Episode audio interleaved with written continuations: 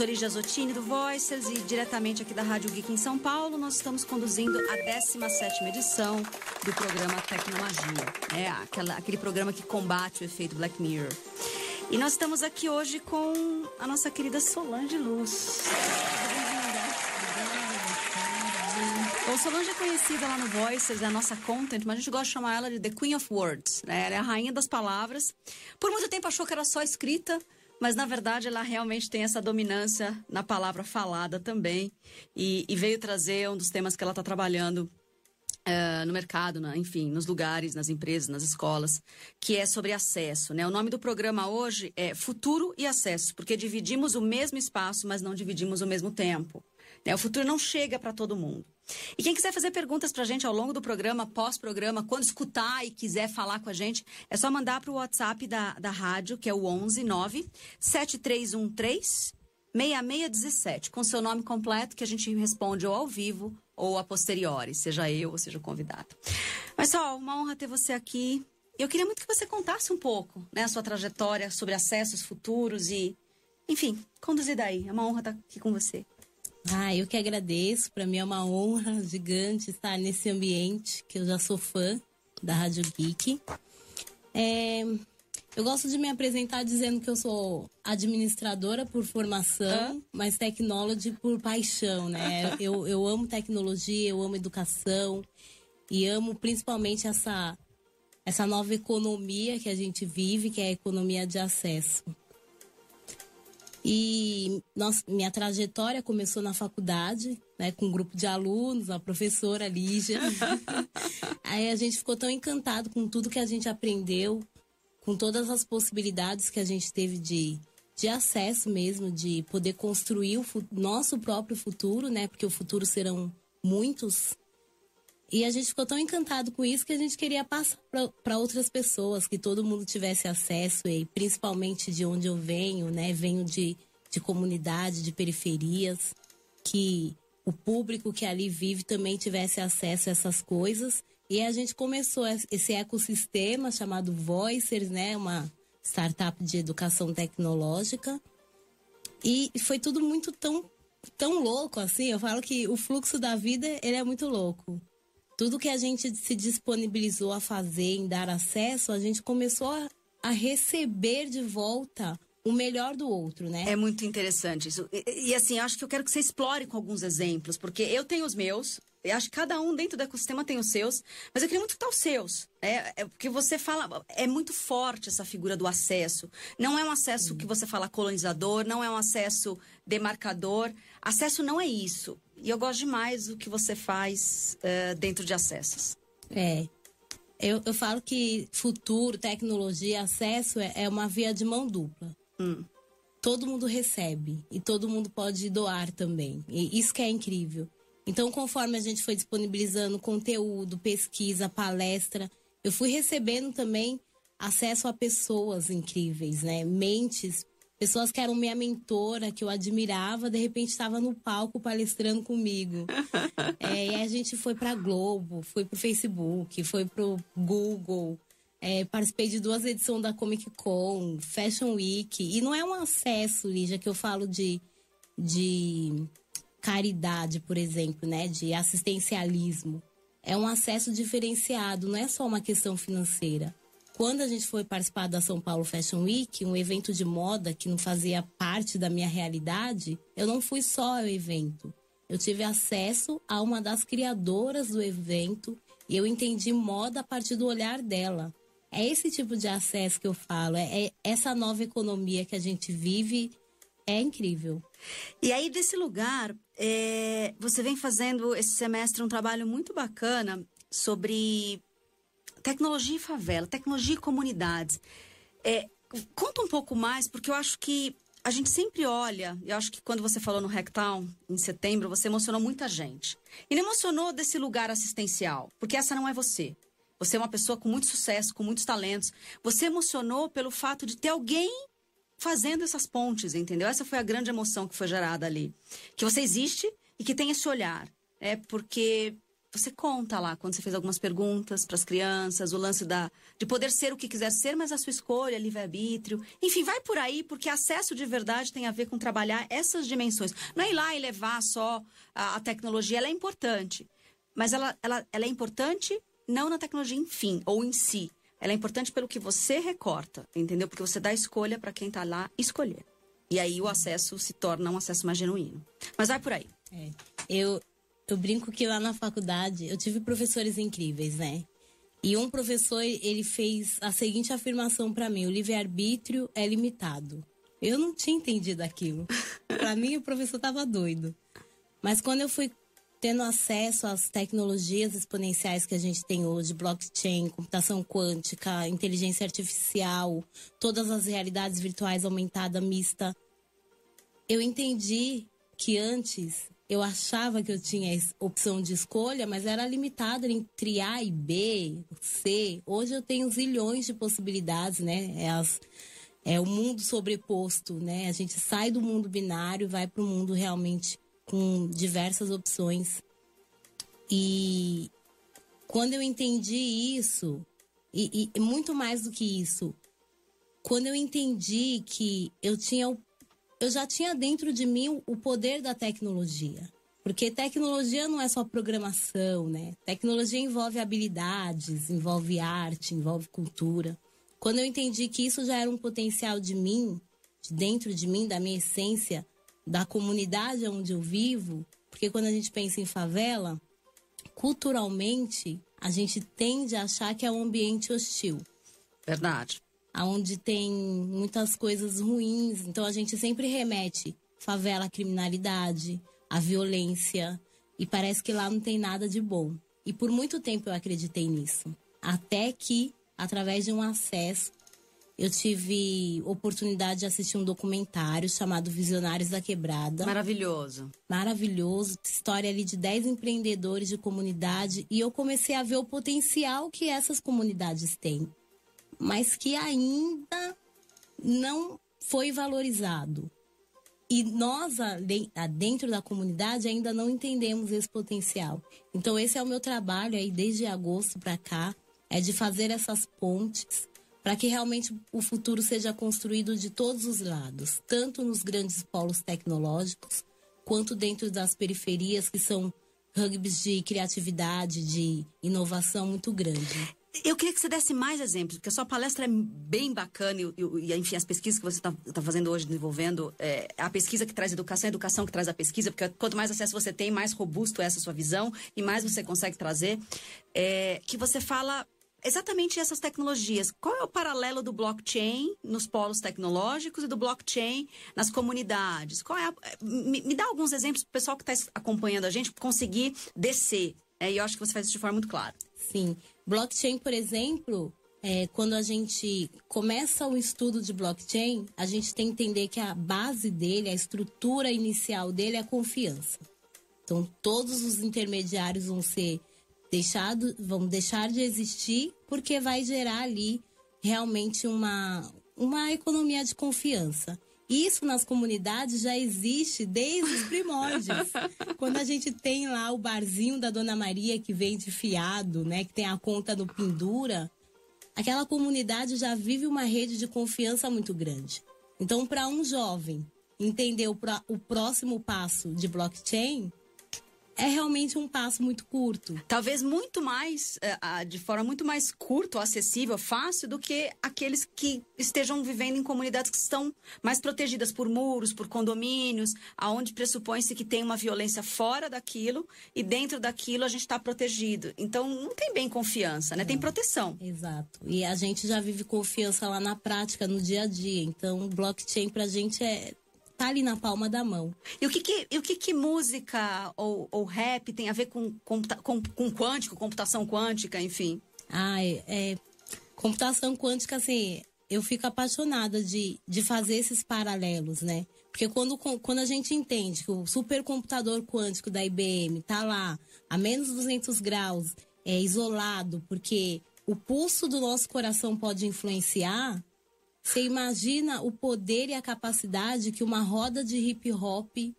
produz, a energia quântica que gera ali naquele ambiente. Então, coisas que não são muito bem vistas ainda para a sociedade, precisam começar a ser estudadas como potenciais. Potenciais de construção dessa tecnologia. Não, maravilhoso. E aí a gente tem referências como Emicida, por exemplo. Eu peguei hoje uma. Por, por, coincidência, eu estava vendo a notícia, as notícias de manhã e ele vai tocar no municipal. Eu queria muito poder ir no 27, mas eu tenho uma, uma, uma enfim, um evento à noite. Quem puder ir, eu acho que é, é muito, né? É, e aí o, o, o nome do álbum, que é o nome do show, é Amarelo. Mas é Amar elo, né? Ah, então acho que tem nossa, tudo a ver com que com que você tá tá contando aqui pra gente. É ele para mim é uma grande referência, um, um gênio. Ele fala assim: "Rap nem era música" quando eu comecei a fazer isso, entendeu? Nem era considerado parte, né, desse processo. E agora a gente está indo para esses centros. Então eu acho que é aí desse lugar, né? É, é o valor incrível que um genial como o Emicida tem é, trazendo essas pontes para os dois lados. Sim. Né? Não, não tem acesso se não tem ponte. Eu vejo assim que o futuro ele é co-criado. Eu preciso dos grandes polos tecnológicos, eu preciso das grandes empresas, né? Amazon, Google, uhum. as empresas chinesas que estão vindo aí com tudo mas eu também preciso da criatividade, da, da inovação que tem nas comunidades. Eu tenho exemplos, por exemplo, no, na favela do Paraisópolis, tem um bistrô chamado ah, Bistrô na Laje. Queremos muito ir. É, é incrível, assim, você vê o poder que eles têm de mudar o entorno. Que eles plantam a, a própria comida, então é um ambiente que tem comida orgânica, acessível e barata. Quando a gente fala de tecnologia e de futuro, a gente está falando de humanidade, de tendências, de exponencializar as tecnologias. É um conjunto. Quando a gente não faz essas pontes, a gente vai ter gaps de futuro. E aí vem na frase do título desse programa, né? É, que a gente divide o mesmo espaço, planeta Terra, cidade de São Paulo, não divide o mesmo tempo. É, porque tem gente que, por design social, sei lá, você pega talvez países mais bélicos, um Oriente Médio. Ele está num desenho social, por mais que ele tenha muita tecnologia, ele está num gap, ele está numa, numa distopia de sociedade, porque a sociedade ainda vive, sei lá, eu gosto de dar o exemplo da Arábia Saudita. Ela deu a cidadania para a robô Sofia. Eu não sei se eu posso chamar de cidadania o que as mulheres naquela região têm, entendeu? A gente pode discutir cultura até amanhã. O fato é que eu acho que Sofia tem mais cidadania naquele país do que, do que o resto das mulheres, na minha concepção. Né? Por, por, toda, por toda a forma que elas vivem, elas vivem num tempo, sei lá, talvez 200 antes de Cristo. Estou cobrando aqui, não sou expert em, em cultura árabe, mas é, é, olhando assim, me parece que a gente não divide o mesmo tempo no planeta. E tem alguns que têm a ver com gap de infraestrutura mesmo, de acesso a essa infraestrutura. Foi desenhado também para que talvez perifericamente o futuro chegue mais lento. Sim. Né? E periférico pode ser é, favelas e centros urbanos, pode ser capitais interiores, pode ser é, é, regiões como a Sudeste e outras regiões, porque eu estou viajando muito o Brasil é, e a gente percebe né, que não chegou ainda o que a gente está vivendo aqui em São Paulo. E como é que você entende esse lugar? Como é que a gente pode, de repente, aumentar o acesso? O que, que você tem na sua mente pensando para aumentar esse acesso? Trazer o povo. Não, não puxar eles para o presente, mas dar escolha. Porque eu acho que também não é assim, ah, vamos para 2019 do meu, do meu 2019. Não. Tá aqui, ó, o acesso do que em 2019 tem nos grandes centros. Você escolhe vir? Porque tem gente também que não vai querer. E pode ficar no 2019, talvez não parecido com o nosso. Desde que seja uma escolha. Uma escolha. Né? Eu Desde gosto muito dessa sua fala. Olha, eu gosto muito de citar a Boaventura, é um sociólogo. Ele comenta dessas divisões que existem, né? Que são as linhas abissais, são muros e não são muros físicos, né? São muros invisíveis que, que vão separando sociedades, separam é, níveis de conhecimento, nível de estrutura, de. É, enfim, é, diversos universos, né? E aí eu, eu quero chamar atenção assim para as pessoas que estão à frente, que são líderes hoje, que têm tem o poder de fazer esses, de diminuir essas distâncias, né? De derrubar essas barreiras. Então eu, eu cito muito alguns exemplos que eu vivo. Lá na minha comunidade eu não posso pedir um Uber, porque é um local é, de peri, peri, periculosidade. periculosidade isso Para mim não faz sentido, porque eu tenho só na minha rua sete motoristas de Uber. Então. Entendeu? Por que esse distanciamento? Aí você pega os RHs das empresas. Eu descobri um pouco tempo atrás, porque eu já sabia que quem morava em periferia já tinha um preconceito de ser chamado para as entrevistas. Eu descobri há pouco tempo que até o DDD agora influencia. É então, mesmo? empresas multinacionais que têm seus processos para todo o Brasil, por exemplo, quando não vinha de grandes centros, São Paulo, Rio, eh, enfim, não era nem chamado para as entrevistas. Hum. Então, por que que a gente ainda mantém essa cultura, né, de preconceito mesmo, de enfim, eu não sei. Então, cabe a nós que estamos à frente de lideranças de empresas começar a diminuir esses gaps, começar a é, quebrar essas barreiras para que a gente realmente possa construir esses futuros igualitários, porque o futuro já chegou, né? Tem essa é. frase emblemática. Ele só não está amplamente distribuído. Eu acho que tem a ver com, com, com essas pontes mesmo. Eu gosto quando você chama atenção, porque eu acho que nem todo mundo tem noção. A gente vem de uma época tão veloz que você faz preconceitos hereditários. Porque se você ainda tem o preconceito e ele é legítimo, muito bem. A gente sabe o tamanho da história que vai ter que ser trabalhada. É... Quando é hereditário, você nem sente mais. Você Seja... nem percebe, você só está reagindo. É reproduzindo, reproduzindo, né? Seja aquela piada, aquele comentário, aqueles, aquelas palavras que, né, vocabulários que vieram por muito tempo e, e foram, e foram e foram repassados, e você repete, você nem sabe a procedência, você nem sente mais aquilo, você não sente o preconceito, e você reproduz cenários, ou você reproduz é, falas preconceituosas. Esse, para mim, é o mais perigoso, porque você já passou a ponte mais difícil e você perpetua essa, essa história, entendeu? Eu acho que o chamado, o seu trabalho tem muito esse chamado. Revisita aí o que, que tem de preconceito hereditário e vamos hackear ele? Porque muda a partir do momento que a liderança chega e fala, não é mais assim. Entendeu? O hacking, os hackings são feitos dos sistemas de dentro para fora. Ah, como é que a gente hackeia? Foi um pouco do que eu falei no meu último TED. Como é que eu hackeio as grandes fortunas? Eu, Lígia, não tenho uma grande fortuna. Eu não tenho como hackear uma grande fortuna dos bilionários. Aliás, bilionário é 2.025 pessoas nesse planeta. Eles se conhecem. Eles não me conhecem. E eu não conheço eles.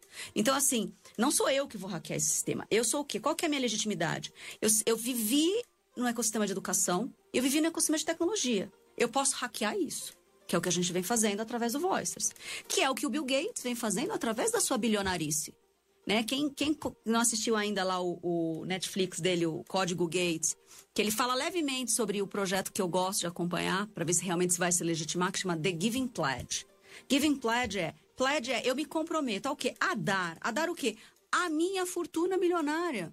Então ele vai doar mais de 99% da fortuna dele para a Fundação Gates. O Zuckerberg fez o mesmo, a mesma carta pública quando a filha nasceu. O Warren Buffett fez a mesma coisa e ele conseguiu 175 bilionários se comprometendo a doar. A gente tem um brasileiro aqui que, é, que foi o presidente da Cirela e ele doou em 2015 metade da fortuna dele e deixou de ser bilionário. Então, assim, é, eu acho que tem um lugar sendo hackeado em todos os lugares. Então não adianta a gente falar assim, ah, o que, que eu vou resolver do problema? Me toca os problemas distantes, sempre me toca. Mas o que, que eu consigo fazer? Nada. Então, se preocupe em fazer o que você consegue que fazer. Pode, Senão é. a gente vai ficar nesse ostracismo de discutir só, de repente, mídia social. Entendeu? Não dá para ficar esperando a mudança chegar. Cada Não. um precisa fazer a o sua própria mudança. É conforme a gente vai hackeando, aí um conjunto de mudanças de pessoas revolucionando, a gente gera um impacto maior. Dá para esperar um, um, Big Bang acontecer não. porque não vai. E, e, assim, e aí a economia fica mais leve, e aí os mundos ficam mais leves, é um pouco do que a gente está vendo. Mas você me contou uma vez uma história curiosa que você estava fazendo um trabalho com jovens e você perguntou o que eles queriam Sim. ser. Me conta essa história que eu acho que o pessoal vai gostar de escutar. É, eu sou lá da comunidade Jardim Peri, para quem não conhece, é de onde saiu o jogador de futebol Gabriel Jesus. E eu estava conversando com alguns jovens e perguntei o que, que eles. Se eu pudesse levar algum curso, né? Que curso eles prefeririam? E aí foi muito engraçado, porque 80% diz curso de cabeleireiro. Hum. E aquilo me deixou muito intrigada, porque ou o peri seria referência mundial em cabeleireiros, eu tinha alguma coisa errada ali. Por que, que ninguém estava escolhendo programação ou outras possibilidades? E aí eu conversei com uma amiga, né, da IBM, a Natasha, e ela falou: Sol, se você estiver preocupada com a questão da, da automatização, é bem provável que os programadores sejam automatizados e os cabeleireiros não. Então, escolher ser cabeleireiro não é um problema. O problema é se ele sabe o que é programação e a paixão dele é cabelo, então ele está optando por isso. Maravilhoso. É, aí, aí passa por muitas coisas, sabe, Lígia? Desde aumentar o meu leque de escolhas, né? Ter acesso a muitas coisas, até você conhecer, você se conhecer. Qual é a minha paixão? Qual é a minha essência? O que eu gosto de fazer? Porque a tecnologia, ela vai ser um pilar de todas as profissões. Seja de cabeleireiro, seja de médico. A tecnologia, ela vai ser base para tudo. Agora, o que você ama fazer é que vai te dar vai te dar dinheiro, vai te dar liberdade, vai te dar felicidade. É isso. Então, o autoconhecimento também é importante dentro desse universo que a gente vive. Maravilhoso.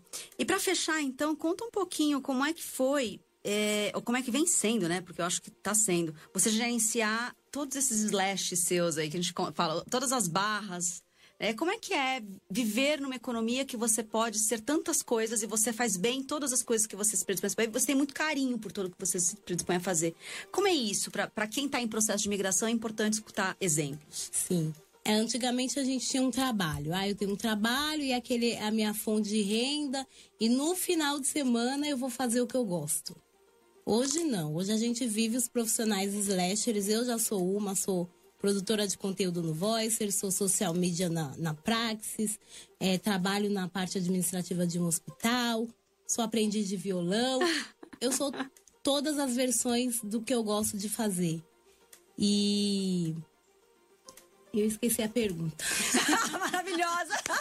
Como é que você. O exemplo, você está dando exemplo. Como é que as pessoas migram? Como é que elas ficam confortáveis? É, porque, assim, a gente tem profissões mais estruturais, aquela que é, ou você tem um salário que cai todo mês, etc. Isso é importante. E tem aquelas que você vai fazendo à medida que você vai entregando, né? E o mundo está feito disso. Você falou três delas. É, conta um pouco como é que você gerencia essa, essa carreira, essa, essa realidade slasher, através dessas três coisas que você tem hoje, né? Como, como fonte de renda. Primeiro, assim, a tecnologia, ela, ela possibilitou que eu trabalhasse de qualquer lugar, em qualquer ambiente é, no meu tempo. Então a gente consegue gerenciar por conta da tecnologia. E a gente vai só dividindo e se programa e organiza. Tanto tempo eu tenho para essa empresa, tanto tempo eu tenho para aquela. Hoje eu escolho trabalhar nessa, hoje eu escolho trabalhar com esse contrato. Então, essa liberdade que a gente tem hoje porque o futuro do trabalho é isso. A gente não vai mais ficar preso em quatro paredes durante oito horas, cinco dias, seis dias por semana. A gente vai ter espaço e liberdade para trabalhar de onde a gente quiser, o horário que a gente quiser e para a empresa que a gente quiser. É Mas isso eu já consigo viver hoje, né? Acho que no futuro vai ser mais exponencial. Muito bom. Então, para a gente fechar, deixa, deixa uma mensagem, porque eu conversei aqui hoje com Solange Luz, que é a nossa content slasher, rainha das palavras no Voicers e em tantos outros lugares, uma, uma pessoa que promove acessos, né, e tem muito claro isso como missão de vida. O programa foi muito sobre o futuro e acessos, né, porque que dividimos o mesmo espaço, mas não o mesmo tempo. E eu queria que você desse essa mensagem final, Sol, de quem está. Não só a juventude, não só a, a, a seja central ou periférica, mas quem está se sentindo preso num presente passado. O que, que você diria para essa pessoa hoje começar a migrar para futuros mais desejáveis, da versão dela mesma? Eu gosto muito de uma frase que tem no livro do Tiago Matos, Vai Lá e Faz, que diz: Passarinho criado em gaiola acha que voar é doença. então, por muito tempo, nós somos é, recriminados pela sociedade de que jovem periférico é perigoso, não tem vez, não tem inteligência, não tem capacidade. É, então, nós sempre fomos muito hostilizados, né? A partir do momento que você entende o seu potencial, que você quebra essas barreiras, que você se enxerga como humano, como qualquer outro, independente do lugar que você vive, você. Não que você ganha asas, porque você já tinha, mas você aprende a usá-las. E aí o voo é só alçar voo, sabe? Aí já não existe mais fronteiras, um, não existe mais barreiras, não existe mais região. A gente passa a ser morador do mundo, porque é o que todo mundo é. Então, meu, minha mensagem hoje para você que é de periferia, que é de comunidades, seja nos bairros de São Paulo, sejam em regiões afastadas do Brasil, vocês têm asa, têm potencial, têm criatividade, às vezes muito maior e melhor. E eu não estou falando melhor de humano, eu sou melhor do que o outro. Estou falando de, de, capacidade de essência mesmo. É, vocês têm um potencial muito grande. Não deixe que outros minem isso de vocês. E também tem um, uma mensagem para o outro lado, né? Para um outro grupo. A gente está no mesmo barco. A gente está construindo um futuro ainda. E a gente pode dar as mãos e construir juntos. Então, começar a olhar as periferias, as favelas, as comunidades, não como um ambiente hostil, mas como um, um rugby de criatividade mesmo. Maravilhoso. Eu escutei uma frase hoje de manhã é, que falava assim: que cada mente é um mundo é um mundo imersivo. As realidades imersivas acontecem na mentalidade de cada um. E se você não traz todos esses mundos, você não está podendo potencializar o que um planeta poderia realmente ser. Né? Então, acho que vai, vai na sua linha. E, e quem escutar e quiser ter uma referência, porque eu acho que para fazer as pontes, para passar as pontes, é mais fácil com alguém que sabe o caminho, né? É, é, eu acho que é muito fácil a gente encontrar aqueles que apontam e dizem não pode, não é, não é para você. E eu acho que as pessoas têm que te ter como essa referência, né? É, de pessoa que vai dar o acesso, dizer como, né? Mostrar o caminho das pedras, é, ajudar a que as, que as pessoas atravessem essas pontes. Então, procure Solange, por favor. Eu acho que essa é a missão dela. Eu estou aqui à disposição, Facebook, Instagram, LinkedIn, Sol de Luz. É fácil de achar. Sol e luz, cara, não tem como não, não enxergar essa mulher. Então a gente falou aqui com ela, Solange Luz. Muito obrigada pelo programa. Uh, semana que vem nós temos mais um programa, dia novo, quinta-feira, às 16 horas, diretamente aqui da Rádio Geek em São Paulo. Muito obrigada. Obrigada, gente.